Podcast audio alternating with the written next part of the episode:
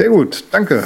Hat mir äh, gefallen. Wusste ich, dass ich heute äh, was mitnehme hier. Mir auch. Ja, es ist so was, wenn man, wenn man über was redet, von dem man überhaupt keine äh, Ahnung hat, was einen aber irgendwie doch schon seit Jahren interessiert. Ja, ist immer interessant, muss ich sagen. Ja, wunderbar, Patrick. Freut mich, dass du äh, heute wenigstens endlich mal was gelernt hast.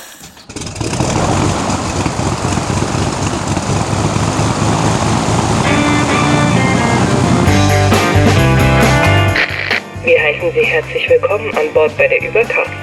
Ihr Flug beginnt in wenigen Sekunden. Die Piloten melden sich in Kürze persönlich vom Flugdeck bei Ihnen.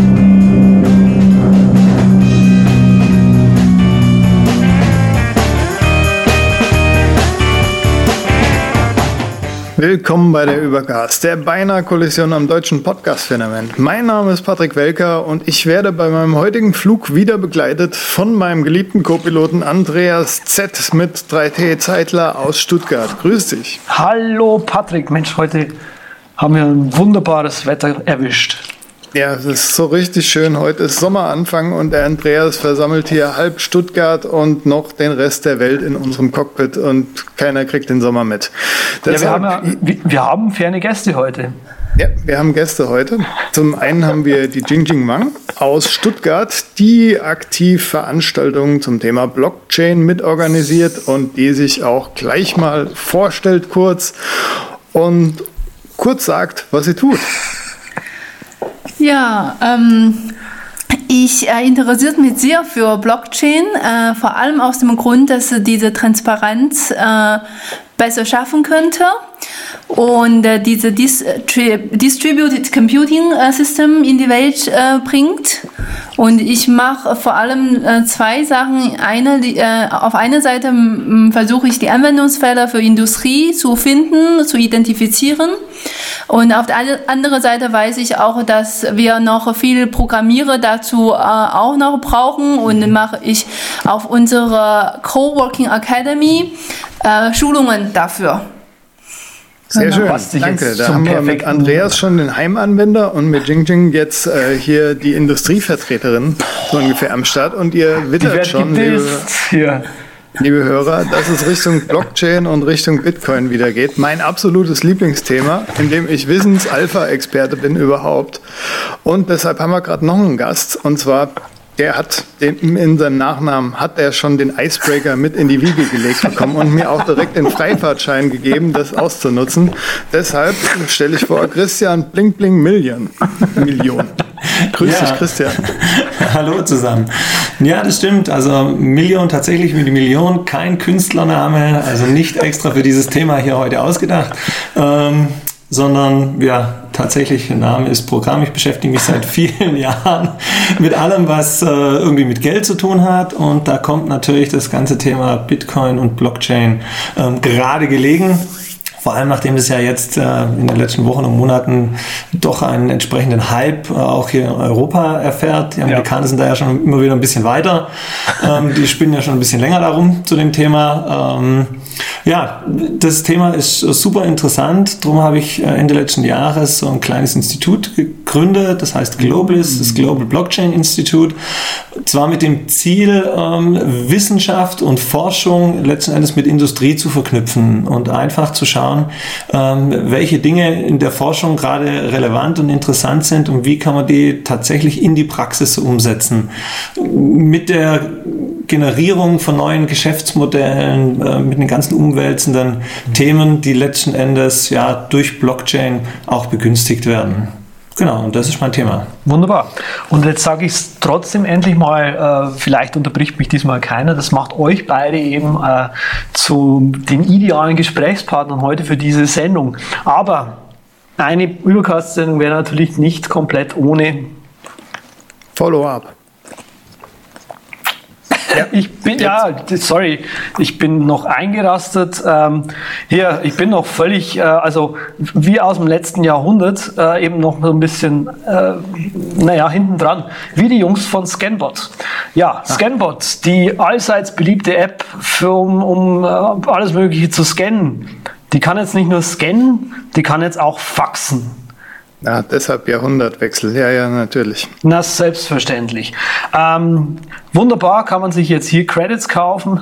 Ich finde es großartig. Die wollen tatsächlich für ein Fax, ich glaube, 1,20 Euro oder 1,40 Euro haben. Ja, das ist ein gutes Geschäftsmodell. Das ist auf jeden Fall ein gutes Geschäftsmodell, wenn man bedenkt, dass die App umsonst ist und irgendwie das In-App-Purchase 5 Euro kostet. Also weiß nicht, nicht mal, ob da ein kostenloses Fax dabei ist. Ein kleiner Tipp von mir, die Deutsche Post lässt euch umsonst faxen. Geht einfach auf die Webseite der Deutschen Post, da kann man ähm, Faxe verschicken. Und es gibt auch diverse Apps, die äh, das auch machen und da kann man auch Credits kaufen, die kosten dann 10 Cent. Alternativ kann man einfach die Oma fragen, ob die ihr Faxgerät noch hat. oder man morst es halt einfach durch. Ja, so alle paar Jahre muss man ja wegen Kündigung mal ein PDF äh, faxen oder so. Ich bin da mittlerweile doch auf Einschreiben umgesattelt. Ja. Aber gut, Scanbot kann es jetzt. Hey, Wahnsinn. Ja, mehr. das ist super. Mehr. Ähm, jetzt aber was aus dem Jahr 2017. Äh, ich habe was entdeckt. Also wahrscheinlich haben das unsere Hörerinnen eh schon alle gefunden. Brew Cask. Ähm, Patrick schaut sich auf die Uhr und denkt sich, oh Gott, Ah, war klar. Ich mache jetzt trotzdem weiter mit dem Thema. Ja, so. klar. und zwar, äh, Homebrew hat äh, einen Tab, der Cask heißt. Cask ist äh, das neue Ding, womit man ähm, Mac-Apps nachinstallieren kann.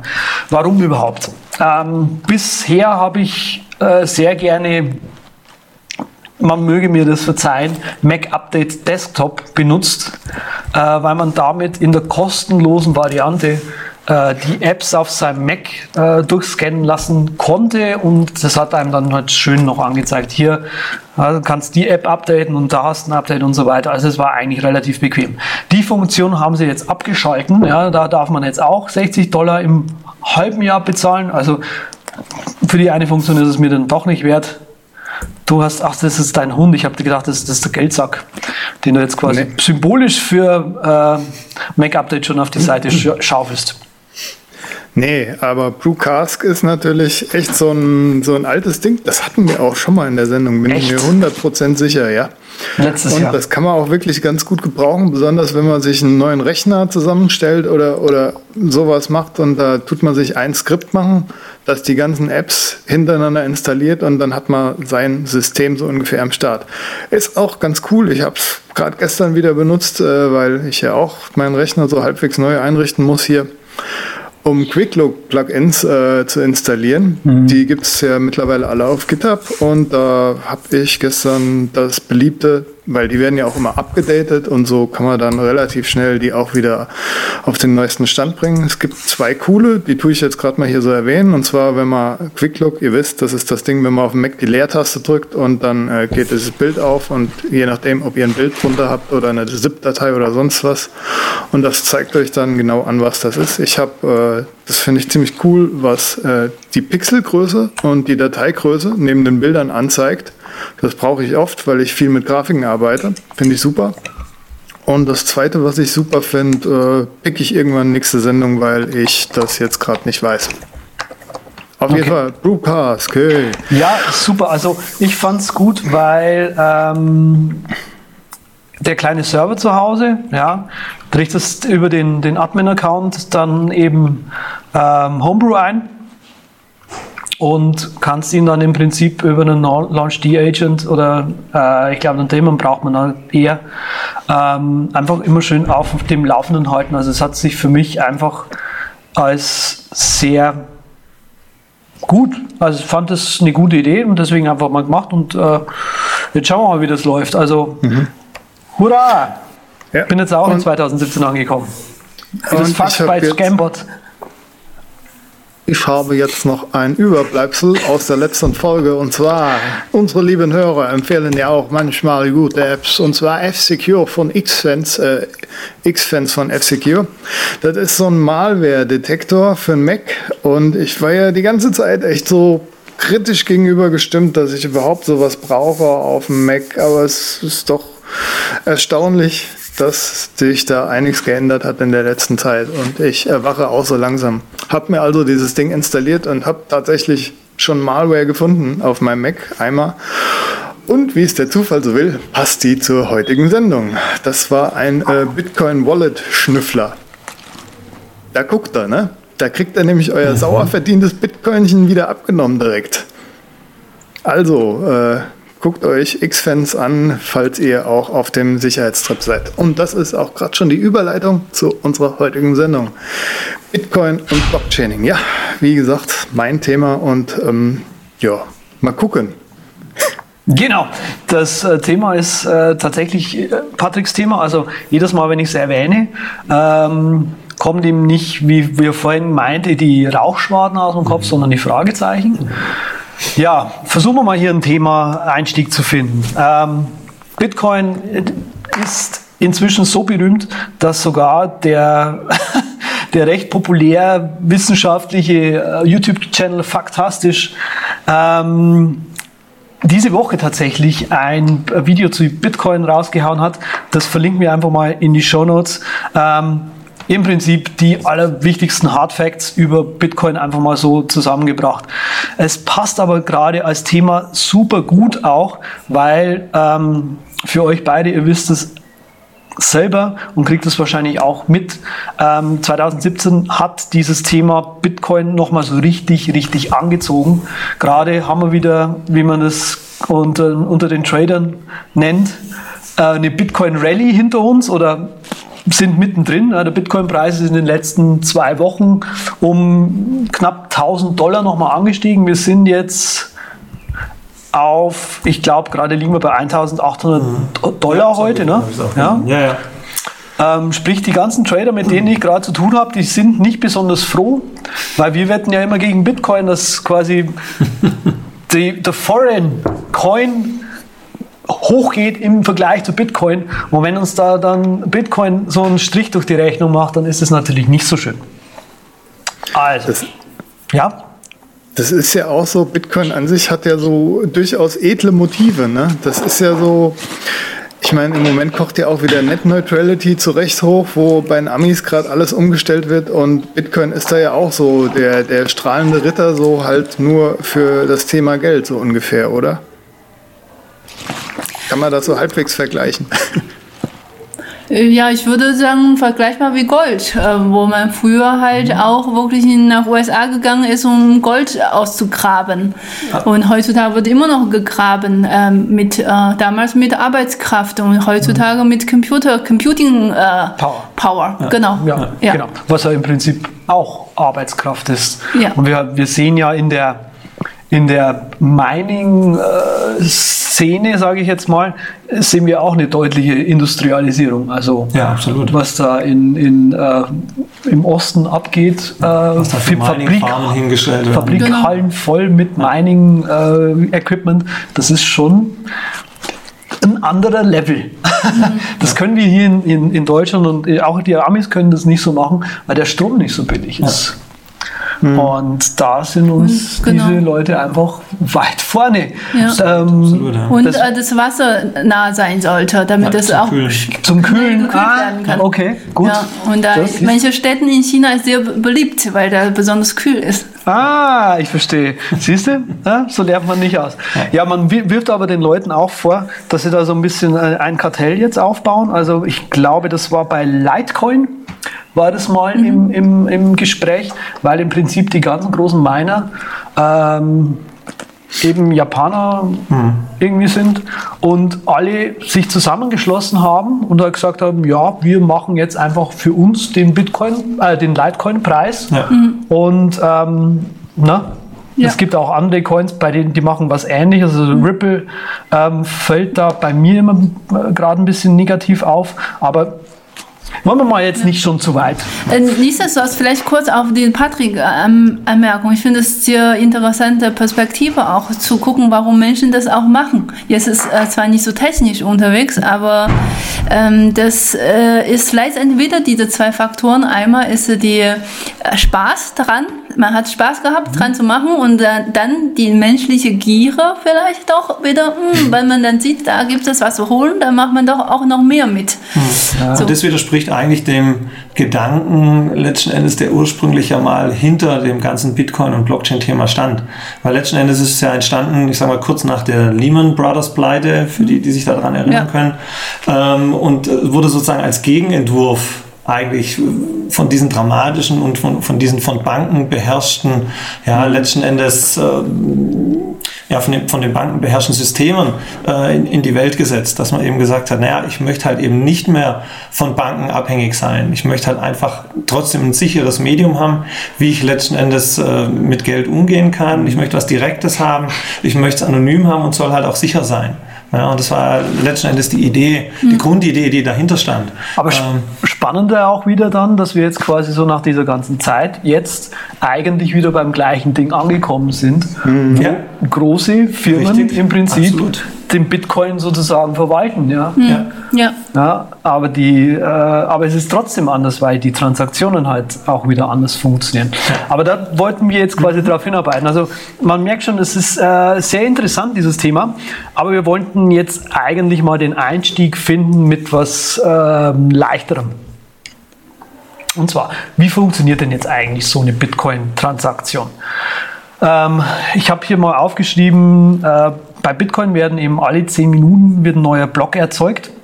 Äh, in diesem einen neuen Block. Ähm, wenn den jemand findet, äh, der muss eben gemeint werden. Wie Jing Jing eben schon meinte, es ist tatsächlich, ähnelt tatsächlich einer Goldsuche. Ähm, es wird aber auch tatsächlich äh, von den Leuten eher als Lotterie hm. be, äh, ja also verglichen, weil eben alle an dieser Lotterie mitmachen. Jeder versucht, diesen einen Block zu finden. Und dann derjenige, der ihn gefunden hat, hat eben dann die Chance darauf, diesen einen Bitcoin zu bekommen.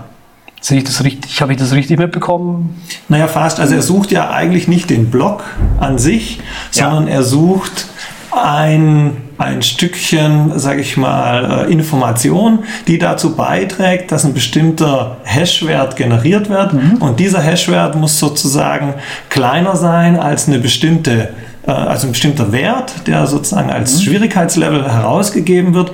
Und wenn ich das eben geschafft habe, dass ich mit, der kleinen, mit dem kleinen bisschen Information, das ich zu dem Block ähm, hinzufügen möchte, einen Hashwert generiert, der eben unter diesem Wert liegt, dann habe ich sozusagen den Block äh, für mich oder den Bitcoin gewonnen und äh, darf sozusagen den Block ähm, äh, behalten. behalten. und verifizieren. Sozusagen. Und dann wird der Block sozusagen hinzugefügt und alle anderen Miner können dann letzten Endes die Transaktion bestätigen, indem sie einfach äh, den Hashwert äh, sozusagen sehen und wissen, okay, also mit diesen Transaktionen plus dem, was eben gemeint wurde, was gefunden wurde, ähm, ist auch der richtige Hashwert entstanden. Genau.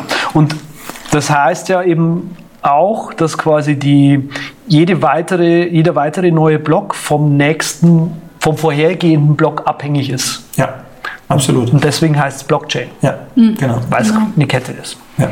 Und hier kommt auch der Sicherheitsaspekt letzten Endes mit rein, weil alle Transaktionen, die im Prinzip in der Zwischenzeit gelaufen sind, bis der neue Block hinzugefügt wird, ähm, muss der Miner letzten Endes berücksichtigen. Und wenn er eine Transaktion rauslässt, dann würde sozusagen äh, der Hashwert der nachfolgenden also würde einfach nicht stimmen. Also wenn ich dann sozusagen genau. den Hashwert überprüfen würde, würde ich feststellen, ups, da fehlt aber eine Transaktion. Genau, also das ist eben auch das, worauf du jetzt quasi versuchst anzuspielen, ist, hm, wenn wir jetzt dieses äh, offene System haben, wo im Prinzip jeder Transaktionen machen könnte, wie kann denn das System richtig sein? Also ja. kann, ist es möglich, das komplette System zu überlisten? Ja. Und äh, da fand ich eigentlich das mal ganz faszinierend, was da mal jemand gesagt hat an sich wäre es möglich, aber Absolut, ja. dann müsste man eben in dieser einen, also ab dieser einen Transaktion ein Netzwerk an, an Minern zur Verfügung haben, die stärker sind als alles, was man bisher an Minern hatte, um einfach das komplette Bitcoin-Netzwerk davon zu mhm. überzeugen, halt, nee, nee, nee, wartet, die Transaktion hier, die ist richtig und ihr seid nämlich falsch. Ja. Also es ist nur rein theoretisch möglich, Bitcoin zu überlisten, weil einfach die ganzen Leute, die äh, auf der ganzen Welt mithelfen, das zu entkrypten, quasi diesen, diesen einen Wert und den nächsten Wert dann, weil die einfach theoretisch immer in der Überzahl sind als irgendein potenzieller ähm, Rüpel, der das genau. alles faken will mit seinen eigenen Serverfarmen. Genau. Genau. Es sei denn, ich hätte eben so eine große Serverfarm, die alles andere in den Schatten stellen würde. Genau. Und, so. und da sind wir halt einfach gerade von der Netzwerkgröße her hm. weit davon entfernt, ja. dass es irgendwie irgendjemand schaffen könnte. Genau. Der, der müsste schon sehr viel Geld haben. Rein theoretisch könnte man äh, das dann auch zurückverfolgen. Ich meine, wenn die Serverfarm wirklich nur in einem Land ist, wäre das ja schon auffällig. Das müsste ja dann dezentral sein, oder? Das, ich weiß nicht, aber im Prinzip sind es ja nur Hash-Werte und obwohl die IP ist ja auch bekannt, ne? Die IP ist bekannt bei, bei, bei, bei, bei äh, Bitcoin. Da gab es ja auch mal auf dem 23C einen schönen Vortrag dazu, dass man, äh, dass Bitcoin-Transaktionen nur irgendwie anonym sind und eben, was man mindestens rauskriegt, ist eben die IP. Mhm. Oder was man rauskriegen kann, ist die IP. Und das war ja dann auch der Grund, warum es eben, ähm, warum eben manche Wallets hergegangen sind, eben Cold, sogenannten Cold Storage eingeführt haben, äh, wo im Prinzip die Transaktion unabhängig vom Wallet erstellt wird. Äh, von, von äh, Quatsch. Das Wallet ist unabhängig von der Transaktion. Also sprich, man macht die Transaktion, geht dann ins Internetcafé, setzt da die Transaktion ab und geht dann wieder nach Hause und dann hat man eben auch keine, eine völlig andere IP, die hinter dieser Transaktion dahinter steckt und ist dann wieder sicher. Ja, genau. Also kann man trotzdem festhalten, mein strahlender Ritter der Bitcoin ist, äh, den ich am Anfang erwähnt habe, der zwar, wie du schon gesagt hast, von der Industrie jetzt so mh, hm, auf die dunkle Seite der Macht gezogen wird, der hat trotzdem noch ein paar Vorteile und zwar, dass er halt die Anonymität gewährleistet und trotzdem halt noch den äh, edlen Hintergrundgedanken, wie Christian so schön gesagt hat, da hat, dass halt die, die, das Machtmonopol so ein bisschen verteilt wird und wieder ja, autonomer ja, gestaltet genau, also beziehungsweise kein Machtmonopol mehr besteht, sondern ich sozusagen direkt Transaktion mit meinem Geschäftspartner ähm, abwickle. Und mhm. eben nicht mehr, wie ich es bisher halt machen musste, über einen sogenannten Finanzintermediär gehen musste, eine Bank oder wie auch immer, ähm, der letzten Endes dazwischen steht und die Transaktionen ähm, ja, für mich durchführt. Genau, genau. Ja. Ist ja eigentlich auch für Freelancer und so wäre das ziemlich äh, nett zu haben, sage ich mal. Wobei dann natürlich auch wieder Steuerhinterziehung und sowas alles da mitspielt, sage ich mal. Da hat man ja heute bei PayPal schon so seine Probleme. Ja. Die hinken, die äh, hinken da ja auch ein bisschen hinterher. hinterher. Ja, ich denke, die ganze ähm, äh, Rechts- äh, oder Regularien und Government, EU, mhm. die überlegen sie sich gerade massiv, genau, also, äh, ja, intensiver, wie sie damit ja, umgehen. Genau. Von daher werden sie da auch eine Lösung dafür, dafür finden. Ja, genau. Ja. Also da merkt man auch gerade gerade durch die, also wie gesagt, ich komme jetzt vom Bitcoin normalen, komme ich eben eher aus dem Trading. Bitcoin ist einfach das ganz große Zugpferd. Ähm, es gibt auf CoinCap, äh, wenn man schaut, äh, ist, ist ähm, Bitcoin einfach weit vor allem anderen.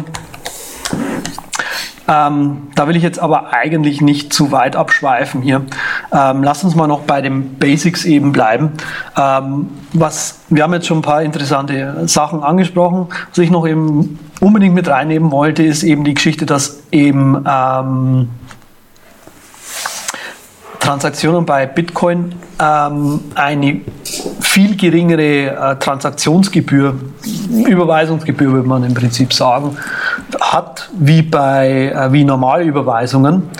Und der Bitcoin an sich hat auch mehr Nachkommastellen. Also wir haben ja bei Cent und, und äh, Euro zwei Nachkommastellen und der Bitcoin bzw. die anderen ähm, Cryptocurrencies, die es eben noch gibt, zu denen wir auch noch was sagen werden, haben meist äh, oder eigentlich alle bis acht Nachkommastellen. Und die sind auch alle acht gültig. Hört sich super. Genau, also das ist auch so, dass quasi ein Bitcoin tatsächlich sehr viel wert ist, eben gerade die 1838,78 Cent äh, US-Dollar wie ich gerade hier genau vor mir sehe. Mhm. Ähm, das heißt, wenn ich jetzt dir, Patrick, zum Beispiel ein Geburtstagsgeschenk äh, schenken möchte und sagen möchte, okay, ich schenke dir mal einen Dollar oder sowas oder einen Mini-Bitcoin, dann würde ich dir quasi 0,001 Bitcoin überweisen. Hm, ist ja auch okay.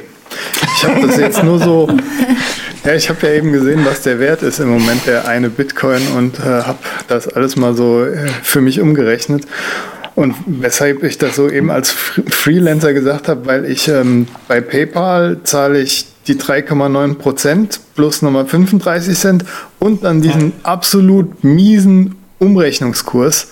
Und das ist, da bin ich 8 Prozent ja. so ungefähr von meinen Einnahmen los, immer wenn ich mit meinen Amis oder Chinesen irgendein Geschäft mache. Das ist total es wäre schön, wenn es da irgendwas äh, Einfaches gibt, aber so weit sind wir noch nicht. Ich meine, es gibt auch heute schon Alternativen, die einen wesentlich besseren Kurs machen, aber die sind halt einfach nicht verbreitet. Deshalb bin ich mal gespannt, auch wie sich das in den nächsten Jahren so alles entwickelt. Ja, Ob es also da selbst für mich sich lohnt, vielleicht umzusteigen. Ja, genau. Ja. Oder ich einzusteigen erstmal. Ich sehe es schon kommen. In äh, den nächsten Sendungen wird, wird nicht mehr ich über Bitcoin reden, sondern du ja, dann lehne ich mich einfach zurück. Ja, ja, ich mache den Messias hier. Ich versuche all meinen Geschäftspartner zu bekehren. So machen wir das. Bitcoin. Ja, aber das ist wirklich sehr attraktiv, diese Gedanken, weil bis jetzt haben wir ja wirklich diese Problem, oder was heißt Problem, diese zusätzliche Kost zwischen Hard Currency und Local Currency. Und ich träume immer auch davon, eine Digital Currency, die Kursschwankungen einfach eliminiert, äh, eliminiert und dann ist schön. Das, ja, aber das wird nicht funktionieren. Aber jetzt nicht. Ja. Jetzt auf jeden genau, Fall. Genau, also äh, wir haben eben schon ein bisschen auch angesprochen, wo der Bitcoin eben herkommt. Es gibt verschiedene Cryptocurrencies, wie man die eben meinen kann. Ähm, grundsätzlich mal ähm, angefangen hat man halt einfach mit einer ganz normalen CPU eben diese Hash-Werte, sage ich jetzt mal, zu berechnen, äh, ganz grob. Hat man relativ schnell irgendwann mal festgestellt, okay, das funktioniert so nicht mehr, das skaliert nicht. Äh, dann ist man eben auf äh, GPUs umgestiegen, also einfach die Grafikkarten. Hat dann festgestellt, na gut, das funktioniert jetzt auch nicht mehr. Also es wurde halt immer schwerer und schwerer sozusagen. Und inzwischen hat man eben spezielle äh, Chips, die das machen, sogenannte ASICs. Ähm, große Hersteller hier für Bitcoin-Hardware ist Bitmain und Avalon. Ähm, ich zum Beispiel habe zu Hause einen, äh, einen kleinen Black Arrow X1 stehen der nicht mehr wirklich profitabel ist, aber nur, nur so nebenbei. ähm, aber eben, wir haben inzwischen eine, eine, eine Flut an anderen Cryptocurrencies, die eben nicht mehr nur ähm, diese, wie sage ich jetzt mal, diese Hash-Wertberechnung benutzen, die eben Bitcoin benutzt, ähm, beziehungsweise dann auch einfach absichtlich eben keine ASICs zulässt, sondern eben pur auf GPUs setzt oder eben pur auf CPUs setzt, so ungefähr, ähm, einfach um, um den Wert anders zu erzeugen. Mhm. Ähm, nur damit wir es mal angesprochen haben, es gibt für. Wobei auch interessant ist vielleicht, ähm, wir haben ja eine riesige Anzahl an Cryptocurrencies. Also ja, natürlich. nicht nur so, dass es ein oder zwei zusätzliche ja. gibt, sondern wir haben ja mehrere hundert. Darauf wollte ich jetzt mit dem Thema ja hinausarbeiten. Das ist schon richtig. Ja. Genau, genau. Und das, wird noch mehr. Und das wird immer noch mehr. Ja. Und damit ähm, hat natürlich Bitcoin auch wieder ähm, das Thema, dass natürlich zwar der Preis für den äh, Bitcoin steigt, mhm. in Summe die Relation aber des Wertes des Bitcoins gegenüber den anderen Cryptocurrencies natürlich abnimmt. Genau. Also ja. man, es gibt, glaube ich, auf CoinCap, äh, ähm, CoinMarketCap ist es offiziell, genau. Ich verwechsel das immer.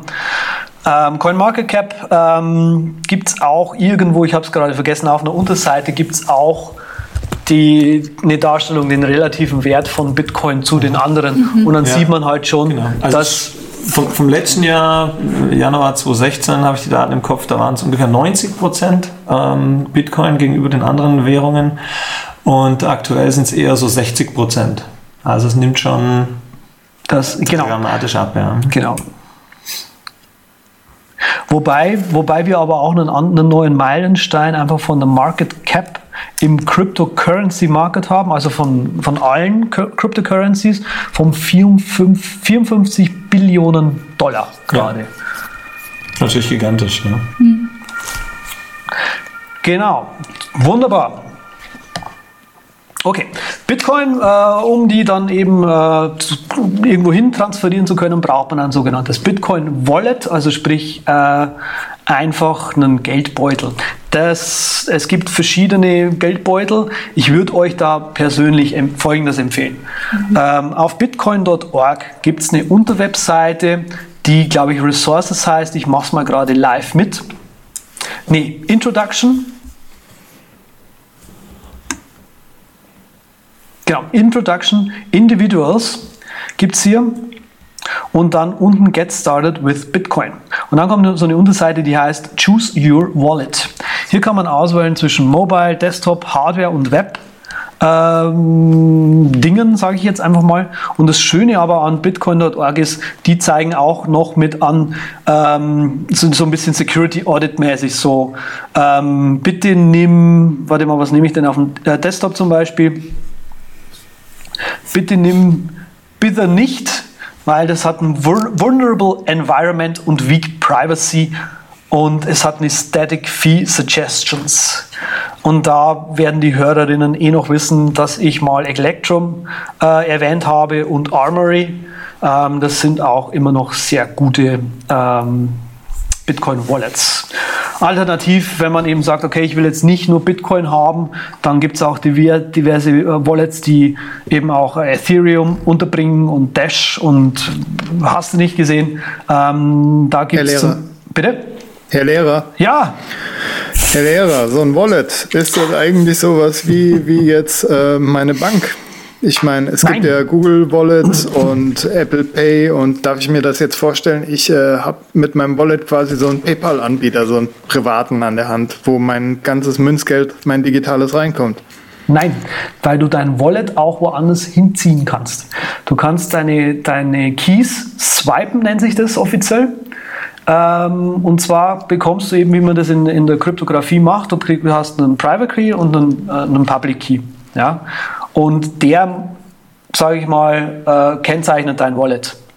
Mhm. Und wenn du jetzt quasi sagst, okay, Electrum ist doof, ich will zu Checks, dann kannst du im Prinzip deine äh, Private Keys oder deine, dein Key-Pärchen exportieren und in Checks importieren. Und was dann im Prinzip beim, ähm, beim Netzwerk passiert ist, dass tatsächlich eine Transaktion angestoßen wird, womit quasi deine ähm, Bitcoins vom alten Wallet aufs neue Wallet überwiesen werden, aber mit einer, einer sehr, sehr geringen ähm, Überweisungsgebühr. Habe ich das mhm. richtig gemacht? Ja, ich sehe einnicken, also habe ich es richtig gesagt. Das, das, ist so, weißt du, das hört sich für mich als, als Noob so total komisch an, weil das hört sich so an, wie als würde ich einfach nur, wenn ich eine Webseite mache, ne, ich hole eine Domain und ziehe da mit meinen Daten hin, so ungefähr. Jetzt frage ich mich natürlich bei so einem Wallet, ey, da ist ja richtig Asche am Start. Da, das ist so eine Vertrauensfrage. Da wächst mir so eine drei Meter lange Gänsehaut, wenn ich mit meinem äh, müßig Ersparten da irgendwie umziehen müsste bei so einer Firma, die eigentlich keine Sau kennt, so ungefähr. Jedenfalls ich nicht halt. Da ist so, müsste ich mir das Vertrauen quasi richtig gut erlesen, zu wem ich da hinziehe. So, ich, ich meine, als Deutscher, ne, seiner Bank sucht man sich auf Vertrauensbasis aus und so weiter. Und, aber es ist ja keine Bank jetzt. Ah, schweres Thema für mich. Ja, also im Prinzip musst du dir vorstellen, oh, es gibt an sich keine Bank, sondern halt das komplette Netzwerk ist deine Bank. Hm. Ja, ich habe ja. also keinen zentralen Partner mehr, so wie ich es vorher schon mal gesagt mhm. habe, sondern ich bin mein eigener Partner. Erstmal. Mhm. Ja. Und durch den Key allein ist mein Geld quasi gesichert, weil den Key kann man ja, der wird schon stark genug sein, sodass der nicht äh, ja, in den nächsten zehn Jahren vernichtet, äh, aufgeschlüsselt werden kann. Ja, ich bin, mir, ich bin mir sicher, in zwei, drei, ja, drei Jahren haben wir da einen 23C-Talk wieder drüber, ja, dass sie das gehackt haben. Also ich habe auch gerade schon wieder gehört, dass es da irgendwelche Sicherheitslücken wohl gibt. Ähm, keine Ahnung. Du, mhm. Wir werden es sehen. Ähm, aber man muss auch dazu sagen, dass Bitcoin ja immer noch weiterentwickelt wird. Also ich weiß nicht, ich glaube, wir haben noch nicht mal die 1.0 erreicht in dem ganzen Ding. Hm. Ähm, Und da kommen immer wieder neue Features dazu. Also jetzt gerade bei diesem Electrum auch, habe ich ja gemeint, äh, bei der vorletzten oder letzten Sendung oder was, dass sie eben ein, ein neues Feature eingebaut haben, was Replace by Fee heißt. Also das scheint jetzt inzwischen auch zu gehen, dass man, äh, dass wenn eine Transaktion nicht mehr durchgeht, dass man nochmal eine neue Transaktion abschicken kann, die aber dann im Prinzip rein die äh, Transaction Fee erhöht.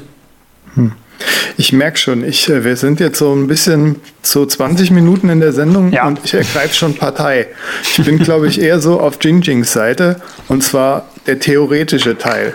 Ich finde das alles super interessant und fände das auch super, wie sie gesagt hat, Kursschwankungen weg, so total idealistisch und du direkt, nein! Und ja, wenn die Industrie das halt noch ein bisschen weiter pusht und dann ein bisschen Pionierarbeit leistet, so ungefähr, dann hätte ich die Hoffnung, dass da auch ein paar gute Dinge für den Privatanwender so bei rumkommen.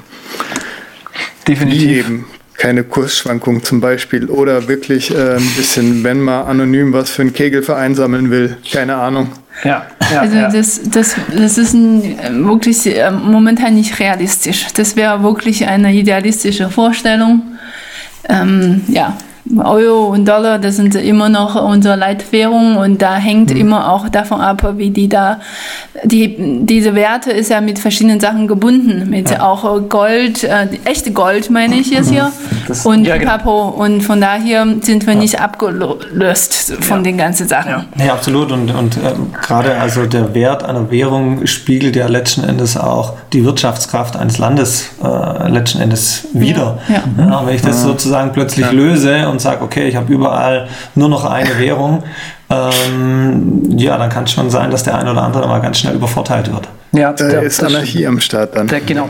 Aber Wert und Werte und Gold ist jetzt äh, ein gutes Stichwort gewesen. Also in Bitcoin Land ähm, gibt es natürlich auch diverse äh, Exchanges, nennen sie sich offiziell, also einfach, äh, man kann handeln mit Bitcoin und anderen Cryptocurrencies, was jetzt mein Stichwort ist. ähm, und zwar äh, trade ich seit geraumer Zeit eben jetzt auf Poloniex, also eigentlich nur auf Poloniex, weil ich was die anderen ausgetestet habe und die mag ich nicht so arg. Ähm, es gibt noch äh, Bitfinex, habe ich hier stehen, Kraken, äh, GDEX, äh, ähm, sehr häufig genannt wird auch immer Bittrax. Ähm, in Verruf gekommen ist, wer, wer es noch kennt, Mount Gox vor einigen paar Jahren. Die, glaube ich, gibt es ja sogar immer noch. Ne? Die haben sich aber nie wieder so richtig erholt. Ähm, genau. Ähm, was kann man da machen? Man kann, wenn ihr sagt, okay, ich kriege jetzt nur Bitcoin hier, ähm, dann hätte aber gerne Ethereum. Dann könnt ihr im Prinzip euch ganz normal Bitcoin irgendwo holen, wo man die halt herbekommt. Ja? Das seht ihr alles in den Shownotes, die ihr auf der Webseite findet unter der URL http slash podcast slash 82. Dort könnt ihr euch belesen und schlauer werden. So schlau wie ich heute schon in der Sendung geworden bin, mindestens. Wahnsinn.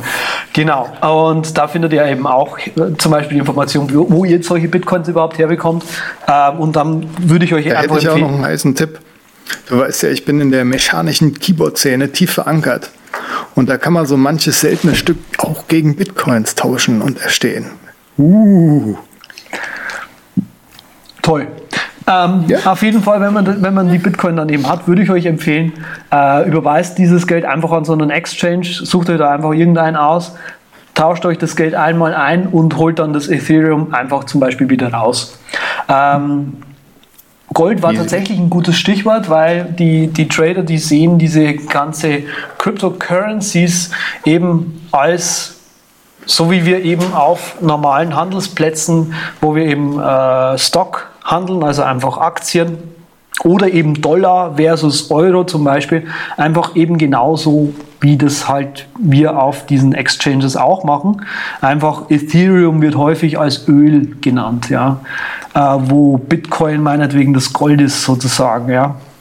Und Litecoin wird häufig als Silber genannt, weil es halt irgendwie mordsleicht irgendwie ist, ja, im Vergleich zu den anderen. Also ähm, da gibt es sehr viel. Ähm, ich würde euch noch Folgendes empfehlen. Ähm, es hat sich ergeben, dass ich jetzt in den letzten Wochen an einem Trading-Kurs gearbeitet habe, einem Videokurs. Der wird zur, äh, der ist jetzt gerade am Fertigwerden. Tatsächlich wird der morgen rauskommen oder übermorgen. Auf jeden Fall bis zur äh, Ausstrahlung der Sendung ist der draußen. Ihr könnt auch diesen in den Shownotes lesen. Ähm, er, er kostet nicht die ganz große Welt. Ähm, und ich erzähle euch einfach mal, die, wie Trading funktioniert auf Poloniex, was man für Tools benutzen kann, um da im Prinzip noch ein bisschen Profit rauszuholen. Tatsächlich habe ich angefangen Ende Februar zu traden mit 5 Dollar, also 0,005 Bitcoin und äh, habe das hochgetradet jetzt inzwischen auf 150 Dollar. Also sprich ungefähr verzwanzigfacht den Wert. Und ähm, das geht mit, nur mit Bitcoin so schnell. Ich habe versucht, andere Anlageformen zu holen, äh, mir zu suchen. Also Stock muss man ja irgendwie 5000 Euro, geht es da ja mal los. Ja? Das ist, fand ich ein bisschen langweilig. Mein Banker hat auch gemeint, ja, nee, das muss, da musst mehr investieren. Sag ich, du kannst mich jetzt nicht mehr am Hörer halten. Ähm, dann habe ich, ähm, was war das nächste? Habe versucht mit der mobilen App zu traden, Bugs heißen die. Äh, das ist eigentlich ziemlich cool. Ähm, allerdings äh, komme ich damit einfach nicht klar mit dem Teil. Äh, habe das dann relativ schnell gehen lassen. Ja, es ist einfach blöd. Also man, man hat keine Analyse-Tools, man weiß nicht, wann man jetzt verkaufen soll und so weiter. Das war einfach ein bisschen käsig. Finde ich gut, Andreas. Ich meine, die Welt braucht so Leute wie dich, die Pionierarbeit leisten Natürlich. hier für die ganze Geschichte. Selbstverständlich. Ich meine, da bin ich richtig armselig dran. Ich tue ein paar Dollar immer gegen Nintendo-Coins eintauschen und kaufe mir dann ein Spiel für meine Switch dafür. Okay. Was ja auch so ein bisschen, ne? Und, und ist meinst ja auch, geht schon in die ja? Richtung, ne? Ja. Viele Firmen tun das ja auch aufgreifen. Genau, mal lange Rede, kurzer Sinn Ihr könnt das in den, in den Show Notes lesen. Und ähm, das war jetzt eigentlich schon das richtige Stichwort. Eigentlich hätte ich meinen Mund halten sollen. Ne? Es geht schon. Ich meine, Nintendo E-Coins. Die sind zwar nicht encrypted, aber es ist eine Firma, die Interesse an einer digitalen Währung hat. Überhaupt tun das ja viele Sparten irgendwie so ausnutzen, so ihre eigene Währung zu machen. Nur die ist halt nicht encrypted und kann nichts groß. Was kann denn Krypto? Klärt mich mal auf, ihr beiden. Ich soll aufklären? Nee, die beiden hier. ne? Ich du bist doch nicht zu zweit, hast du spaltende Persönlichkeit Richtung. jetzt auf einmal. Na gut, das Thema ähm, einfach von diesen Bitcoins und den ganzen Cryptocurrencies ist tatsächlich einfach äh, die Sicherheit, dass ich mithilfe von den ganzen Verschlüsselungsalgorithmen eben tatsächlich in der Lage bin, Sachen nicht einfach, ich sag mal, zu klauen ja, mhm. sondern dass, dass die äh, so sicher bei mir aufgehoben sind, eben gerade mit diesen zwei Schlüsseln, von denen du ja vorher schon gesprochen hast, mhm. Andreas, mit dem ähm, Public Key und mit dem Private Key. Also mit dem Public Key, so kann man sich das vorstellen, kann ich im Prinzip gucken ja, und mit dem Private Key kann ich letzten Endes arbeiten. Ja.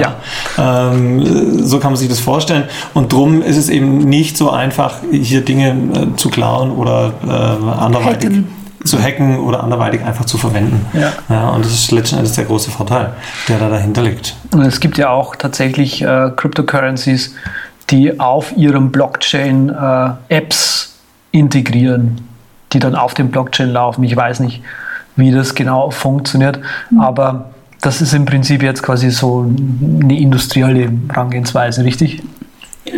Genau, also wir haben ja vorher schon davon gesprochen, ähm, was letzten Endes dem Bitcoin oder den ganzen Cryptocurrencies zugrunde liegt, ist letzten Endes die Blockchain-Technologie. Genau. Ja, und äh, Blockchain tatsächlich einfach als Idee, äh, man sagt auch oft, da spricht man von diesem Distributed Ledger. Ja, das mhm. heißt, ich habe letzten Endes eine verteilte Datenhaltung, aber dennoch haben alle, die letzten Endes ähm, da involviert sind, die komplette Blockchain ähm, im Zugriff, haben alle Informationen und äh, diese ja, Funktionalität kann man sich natürlich auch industriell jetzt letzten Endes zunutze machen. Ja, indem man einfach Transaktionen vollständig aufzeichnet, ähm, sicher ablegt und daraus letzten Endes dann Anwendungen baut. Mhm. Und dabei auch die Double Spending dann vermeidet in den Banken. Ja. Mhm. Das stelle ich mir irgendwie äh, super schwer vor, wenn man so ein Finanzkonzern ist oder wenn man derjenige ist, der das dem Finanzkonzern schmackhaft machen will. Äh, nicht dem Finanzkonzern, überhaupt irgendein Konzern und dann mit äh, der Finanzabteilung spricht und sagt, so, hier habt ihr ein sicheres System, von mir aus auch zehn Jahre oder ein paar Jahre in die Zukunft gedacht. Hier habt ihr dann ein sicheres System, wäre interessant. Würden die dann nicht theoretisch automatisch sagen, ja, toll, aber dann kriegen wir darauf keine Zinsen und das Kapital kann nicht wachsen und so, so kommt dann nicht direkt so das Gegenargument gegen die Sicherheit wieder, weil, wie Jingjing schon am Anfang gesagt hat, ist es auch interessant wegen der menschlichen Gier, so ungefähr? Oder ist das total äh, falsch gedacht? Also es kommt tatsächlich auf den konkreten Anwendungsfall in den Unternehmen letzten Endes an. Also wenn wir jetzt mal unterscheiden, ähm, die ganzen Finanzinstitutionen, die haben natürlich, wenn wir ganz ehrlich sind, äh, auch ein bisschen Schiss. Ja, und investieren natürlich Klar. logischerweise jetzt auch in diese Technologie, um einfach mit dabei zu sein. Weil irgendeiner von denen wird es tun. Und so wie wir vorher auch gesagt haben, ich brauche eigentlich, um jetzt ein Geld zu überweisen, also die ganz einfache Transaktion, um dir Geld zu schicken, brauche ich keine Bank mehr. Auf die kann ich verzichten. Also äh, sind viele Banken tatsächlich äh, unterwegs, engagieren sich da und versuchen äh, Anwendungsfälle, sogenannte Use Cases auch zu finden, wie sie tatsächlich mit dieser neuen Technologie letzten Endes auch noch, ich sag mal, Geld verdienen können. Ja, also in der Schweiz zum Beispiel ähm, hat man mit Hilfe von Blockchain-Technologie ähm, ein OTC-Clearing-Verfahren aufgebaut. Da sind natürlich die Banken mit dabei ja, mhm. ähm, obwohl ich sie nicht bräuchte. Aber natürlich engagiert man sich da, weil wenn die Bank das nicht macht, ja, dann geht es ohne Bank. Und dann ist die somit sozusagen da komplett mit raus. Ja. Ja. Und äh, drum, also das war der Finanzsektor und im Industriebereich muss man natürlich auch schauen, äh, welche Möglichkeiten bietet mir eben diese Blockchain-Technologie, diese Sicherheit, die ich letzten Endes habe, ähm, was kann ich damit ähm, anfangen? Also vollständige Dokumentation ähm, meiner Transaktionen, äh, Sicherheit, Konsens ist ja ein I großes Thema. Identifikation. Ja, Identifikation. Ja. Ähm, und äh, da sind sehr, sehr viele Unternehmen gerade natürlich die Amerikaner, hatte ich vorher schon gesagt, Vorreiter, ganz stark unterwegs und suchen eben diese Use Cases. Ähm, und wir in Deutschland und in Europa sind noch ein bisschen hinten dran, aber ich merke schon, so diese Welle kommt auch langsam hier an. Genau. Ja, ja. Und wo Unternehmen, gerade auch große Unternehmen aus dem Automobilbereich und äh, auch sonstigen Industrien äh, unterwegs sind und überlegen, was kann ich denn tatsächlich machen. Ja. ja. Jo, was, äh, was machen denn dann die, die Unternehmen jetzt? Also, also ich denke erstmal eine große Positive von dieser Blockchain ist, dass diese Admin-Arbeit äh, reduziert werden können, mhm. äh, wenn man das nicht mehr mag. Sowohl in Banken als auch in klassischer Industrie, wo man egal was auch macht, wo man Prozesse hat und man Menschen hinsetzen müssen, da diese ganze Dokumentation zu machen, Unterschrift zu leisten, äh, die äh, sogar per Post noch XY schicken müssen und das Ganze bräuchte man nicht mehr, weil man wirklich einen funktionierenden Prozess macht. Und das äh, eigentlich positiv gesehen äh, kann auch die Kapazität der Menschheit freischaufeln. Das heißt, die Menschen, die haben ja größere Gehirn, die können was Besseres machen, als nur die Admin zu machen. So Absolut. sehe ich halt auch einen großen Vorteil. Das ist ja. natürlich der Befreiung nicht mehr in der Produktion, die körperliche Arbeit, sondern auch die niedrigere, ähm, ja, so Prozesse, Sachen, Admin-Sachen, die sind nicht wirklich herausfordernd sind für diejenigen, die heutzutage studiert haben oder sonstige ähm, das finde ich schön. Ja. Absolut. In der Industrie, sage ich mal, versucht man diese Blockchain-Technologie tatsächlich von von diesem Zahlungsthema vielleicht ein Stück weit auch abzukoppeln und überlegt tatsächlich, was kann ich damit machen. Also alles, was irgendwie mit Dokumentation zu tun hat. Also es wird auch oft äh, das Thema Smart Contracts äh, ja. sozusagen mit in den Ring geworfen, ja, wo sich überlegt, was ist denn das? Äh, smarter Kontrakt irgendwie? Ja. was soll das Ding denn tatsächlich tun? Aber wo ich letzten Endes mit Hilfe der, der Blockchain-Technologie im Prinzip in Kombination mit dem Internet of Things, ja, ähm, ja genau. dann einfach Transaktionen auslöst. Also großes Beispiel zum Beispiel ist hier, hm, ich brauche häufig, wenn ich zum Beispiel ins Ausland äh, zum Beispiel nach China irgendwelche Waren verschiffe und die dort ins Land bringen will, brauche ich ganz viele Dokumente. Ja, die ja, irgendwie ja. da sein müssen. Ich brauche irgendwelche ähm, behördlichen Genehmigungen, ich brauche Zollstempel und was, was auch immer. Ja. Und wenn ich jetzt sozusagen in der Lage wäre, zu jedem Zeitpunkt zu sagen, naja, welchen Status hat denn mein Gut, das letzten Endes ins Land soll, genau. dann kann ich ähm, das Thema nennt sich dann Trade Finance. Ja, also wie kann ich sozusagen meine Absicherung ähm, hier mhm. machen, mhm. weil ich nämlich plötzlich alles dokumentieren kann. Ja, ich weiß, wo mein Gut ist. Ähm, ich kann versichern, hey, das ist unterwegs. Ähm, es ist hier in den Hafen rein. Äh, es ist hier erstmal aus dem Hafen raus, in den anderen Hafen rein und so weiter. Genau. Ähm, das heißt, ich kann mir hier eine große Dokumentationsflut, die ich sonst auf Papier habe, relativ einfach ähm, ja, abbilden. abbilden. Genau. genau. Weil, ja, weil ja quasi, also wir müssen das jetzt auch ein bisschen erklären, glaube ich, für die, für die Hörerinnen. Warum ist es so? Weil quasi der Blockchain in sich alles gespeichert hat. Genau. Genau, die Transparenz. Ja. Das heißt zum Beispiel, wenn ich, no, klassischerweise habe ich ein, ähm, ein Papier, ähm, die ich unterschreiben muss und dann schicke ich per Post an ähm, äh, Christian. Christian, genau. äh, Millionen merke ich genau, nur. Millionen. genau. Ja. Äh, Millionen und dann äh, die inzwischen zwei Tage vergangen mindestens ja. und er muss nochmal eine Unterschrift leisten und dann schickt noch eine andere Behörde und dauert nochmal drei Tage. Ähm, aber per Blockchain könnten wir theoretisch diese drei Stellen auf einmal abbilden und dann jeder nur ein ähm, Haken dran setzen. Das könnte genau. theoretisch in drei Minuten erledigt werden, wenn notwendig ist. Genau, und wir wissen genau. zu jedem Zeitpunkt, wer hat denn tatsächlich schon unterschrieben. Genau. Ja, also es ja. ist alles transparent ja. ähm, und ich kann eben jede Transaktion einfach nachverfolgen und das ist der extrem große Vorteil. Ja. Genau. Ja. Ja, ich habe gerade nebenher schon mal gegoogelt und es gibt ja tatsächlich schon eine Musikplattform BitTunes, bei der Indie-Künstler äh, ihre Musik anbieten können und ja, wo genau. man dann mit Bitcoin ja. bezahlen kann. Es gibt aber auch AudioCoin, wo du fürs Musikhören mhm. Geld verdienen kannst. Ich habe auch letztens irgendwo bin ich drüber gestoßen, wo ich selbst was kaufen wollte, wo auch Bitcoin wieder als Zahloption angegeben war. Also mhm. Mhm. ihr scheint wohl alle recht zu haben. Es scheint wohl zu boomen. Ach Gott, das, das ist auch eine der großen Ambitionen von ja, die äh, ja die Beteiligten, dass sie auch die Künstler vor allem auch ähm, ja besser belohnen möchten, weil sonst ähm, diese ganze Internetplattform, die zentralisiert ist, äh, kann man leicht klauen, weil man, man, das Buch sagt ja, man, man schickt ja Kopie und ein Kunstwerk kann nicht immer von Kopie leben, nee, leben äh, so im Prinzip Absolut. nicht. Und äh, jetzt könnte wirklich original verschickt werden, dann muss man auch original bezahlen und dann kommt auch eine Menge, jede Menge zurück an den Künstler, sei es Musik, sei es Bild oder sonstiger. Genau, auch hier gilt wieder das, was wir vorher schon gesagt haben, sozusagen den Mittler, der dazwischen steht, ich sag mal die große Plattenfirma, ja, die natürlich sehr viel Geld damit mhm. verdienen will, mit einem erfolgreichen Künstler, sozusagen auszuhebeln. Ja, wenn ich das jetzt noch verbinde mit irgendwelchen intelligenten Geräten, ähm, wo ich dann weiß, okay, ich kann halt meine Musik nicht einfach kopieren, ja, äh, sondern nur auf einem Gerät abspielen, das letzten Endes auch den Schlüssel dazu hat, dann mhm. habe ich natürlich ähm, für den Künstler wieder was Gutes getan und wie gesagt, die Musik wird halt nicht einfach ähm, kopiert. Genau. Ja. Ja.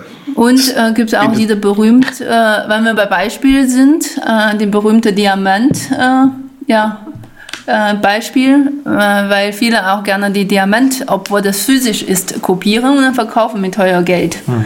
Und um das zu vermeiden, kann man diese Verbriefung, Verbriefung machen für diese Diamant und dann wurde verschlüsselt, dann weiß man, okay, das ist einer, die ein richtiger Diamant ist, alle andere eher gefaked oder gefälscht sind. Das ist auch, äh, da, diese Beispiel, glaube ich, wurde in vielen äh, Automobilindustrie und sowas auch ähm, quasi angeguckt, um zu gucken, ob man auch die ganze Fahrzeug zum Beispiel äh, verbriefen können. Im Prinzip das Fahrzeugpapier, was wir heute haben, mit dieser in Deutschland leichte so blaufarbiger oder grünfarbiger Papier, das mhm. kann man auch verbriefen, so dass man auch genau sagen kann, okay, das Auto gehört zu mir, mhm. beziehungsweise XY. Also sprich, ja. Nur um das jetzt auch wieder quasi zu übersetzen für die Hörerschaft, hier wird jetzt äh, der Aspekt eher angeschaut, dass äh, die, wenn das einmal verifiziert ist oder man kann verifizieren, dass das auf jeden Fall richtig ist. Und da Das meinst du mit Verbriefung quasi, oder? Genau, dokumentieren im Prinzip. Diese okay. Identifikation zu dokumentieren, okay. sodass es nicht mehr zu äh, vergleunigen ist. Mhm, mh, mh. Oder was auch wieder Beispiel aus der Automobilindustrie, ähm, Ersatzteile. Genau. Äh, kann ich denn sicher sein, dass das Ersatzteil, das in meinem Auto drin ist, auch ein Originalersatzteil ist? Genau. Oder Ach hat so. mir das der Verkäufer nur gesagt? Ja, ja, alles genau. Originalzustand, alles super. Okay. Kann ich natürlich in der Blockchain speichern und damit hätte ich die komplette genau. Historie, was ist mit meinem Auto tatsächlich passiert. Ja. Auch so ein Beispiel. Bei vielen äh, deutschen Premium, ähm, sag mal, Marken, sei es Automobil oder auch andere Marken, äh, passiert ja oft, dass so kopiert werden in äh, Länder muss ich nicht äh, unbedingt genau benennen, in verschiedenen Ländern.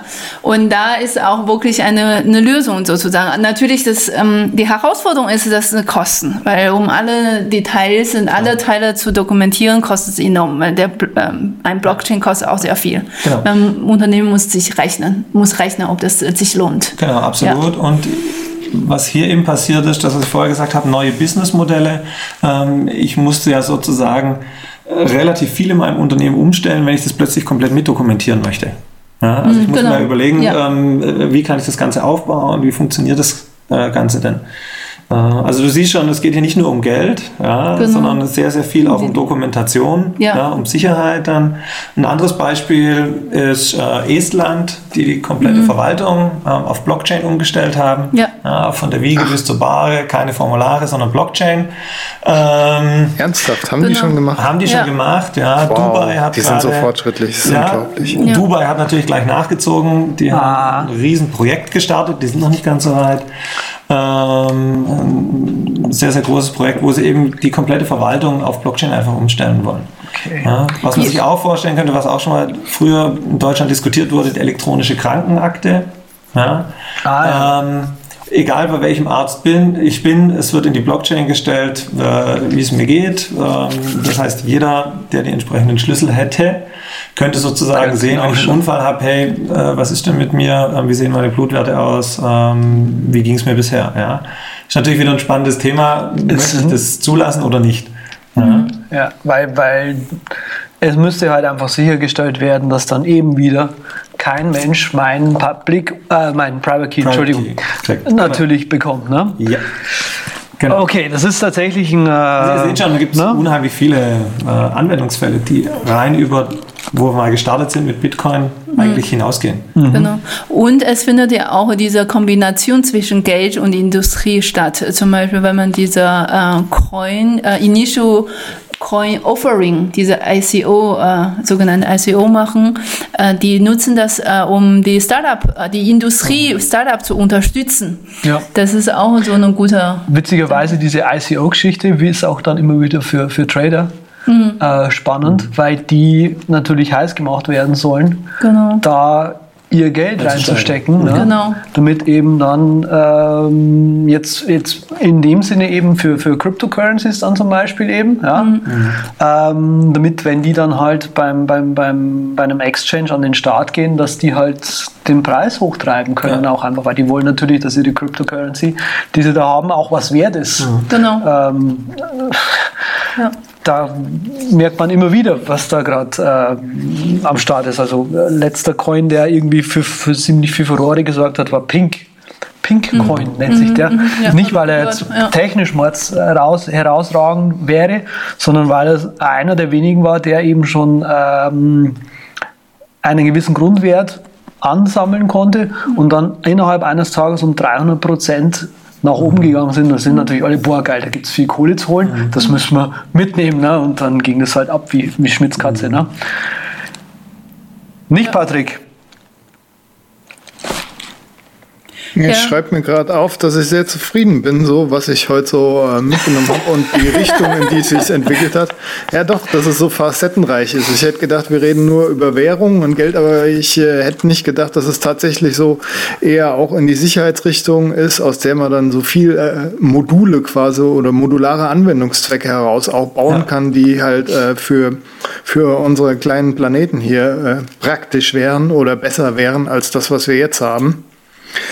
Ja, das finde ich schon ganz gut. Das mündet auch so wirklich in so Themen, mit denen ich mich äh, die Woche beschäftigt habe, aber die jetzt hier natürlich nicht hinpassen. Ja. Soll, ja, zum Beispiel Everything is a Remix. Da habe ich letztens so einen Artikel gelesen, halt von, äh, von einer, die ihr, ihr Kunstwerk von Michelle Obama als Ägypterin hat sie auf Instagram gepostet und das wurde dann an der Hauswand gemacht und dann hat es wieder einer geklaut und wieder einer geklaut. Aber das gehört, wie ich schon gesagt habe, nicht hierhin. Nee, tatsächlich nicht.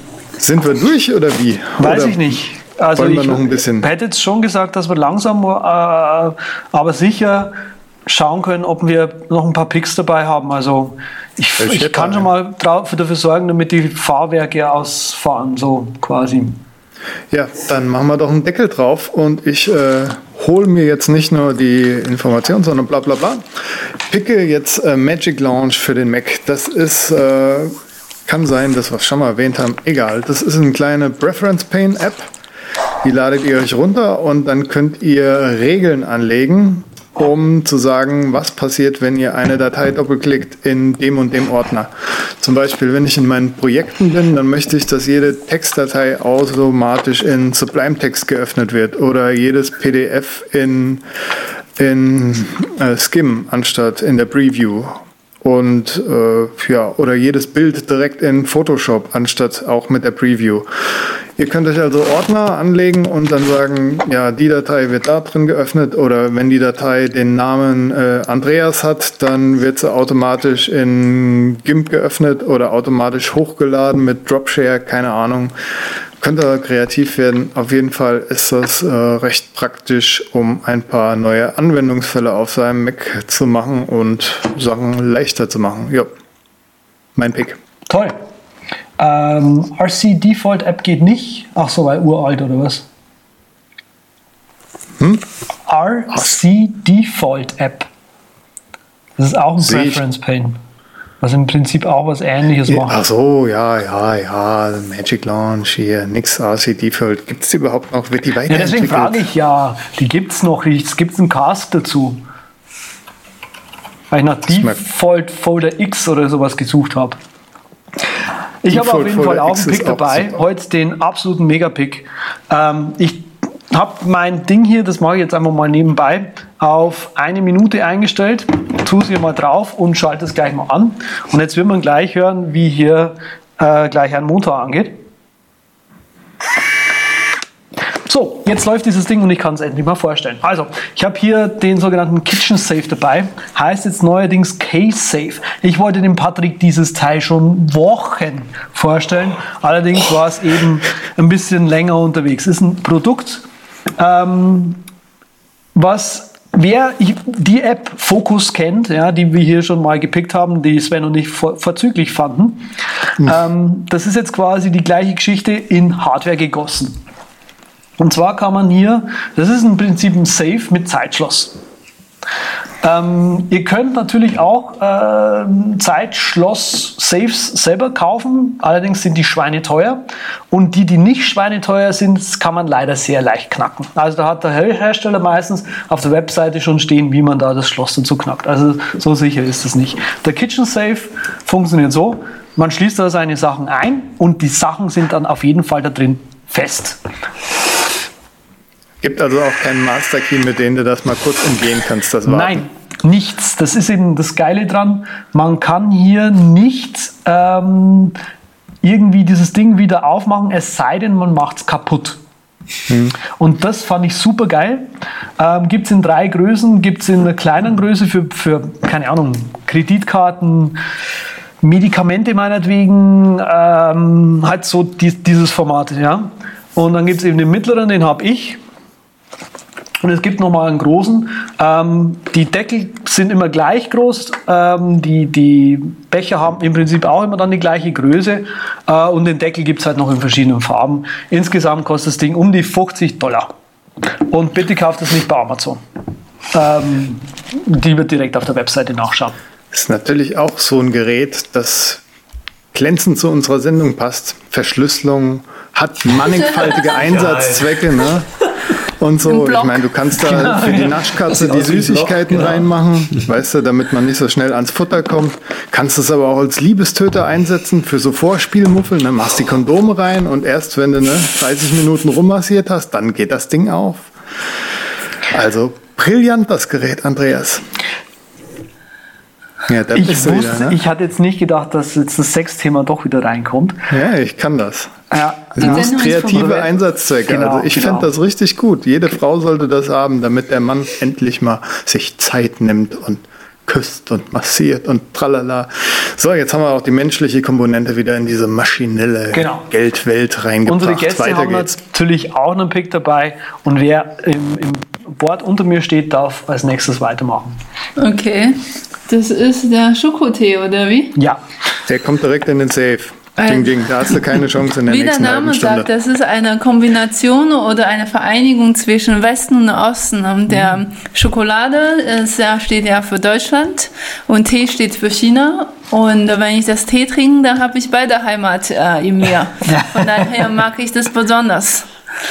Ja. Und, und wie macht man den Tee jetzt? Es gibt solche Teesorten, einfach kaufen. Ah, okay. Also du äh, ganz banal, ganz banal jetzt kaufen, nicht irgendwie, ja, da musst du äh, die, die Schokosorte kaufen, zum Siedepunkt bringen und dann einfach. Einfach eine Teesorten kaufen. Und äh, ja, es schmeckt, ich sag, ich mache mir einen Tee, aber eigentlich ähm, habe ich den Schokoladegeschmack. Äh, ja. Hörst du das, erinnert mich aber gerade, ich habe ja auch so einen Lieblingstee, so einen schwarzen mit Karamell drin. Also das könnte vielleicht doch was für mich sein. Ja, probier mal. Sehr schön. Ja. Wunderbar. Dankeschön. Äh, Christian. Genau, ich habe auch was für euch und zwar ist mein Thema uh, Training for Life bei Training on Stage. Und zwar habe ich noch eine zweite Leidenschaft, neben allem, was irgendwie mit Treasury, Zahlungsverkehr und Liquidität zu tun hat, ähm, geht es um Kinder.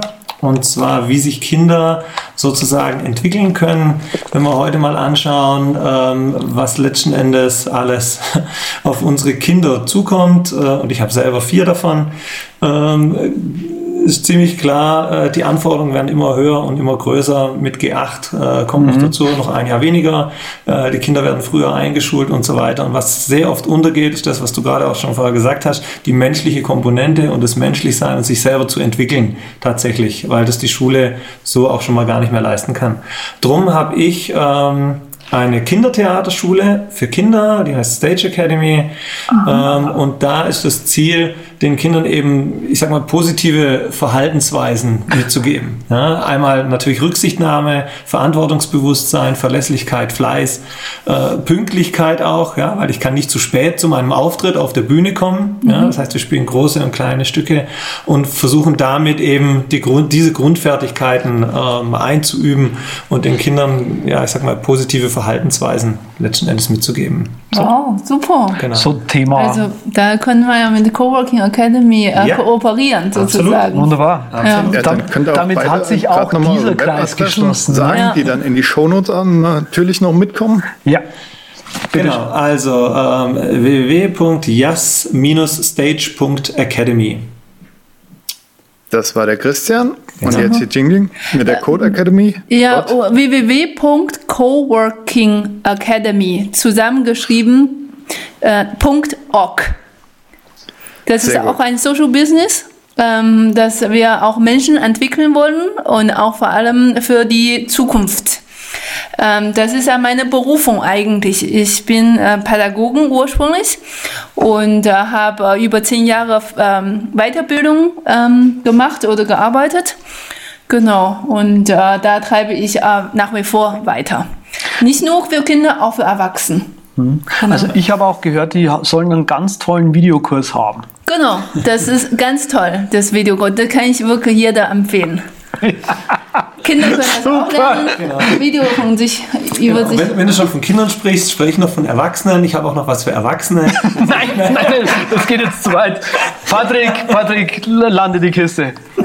Okay, jetzt haben wir äh, die Adressen von unseren beiden Gästen. Könnt ihr, wie gesagt, nachlesen. Wo ihr Andreas findet, ist viel einfacher. Das ist z mit 3t.com. Bam. Und z mit 3t unter Twitter. Mich auf Twitter at unterstrich Patrick Welker oder halt rocketinc.net. Da blogge ich bald wieder versprochen. So das war's. Wir bedanken uns bei unseren Gästen für die tolle Kommunikation zu dem Thema, über das ich jetzt etwas mehr weiß. Und natürlich bei euch. Äh, ich in zwei Wochen. Tschüss. Tschüss. Vielen Dank. Tschüss.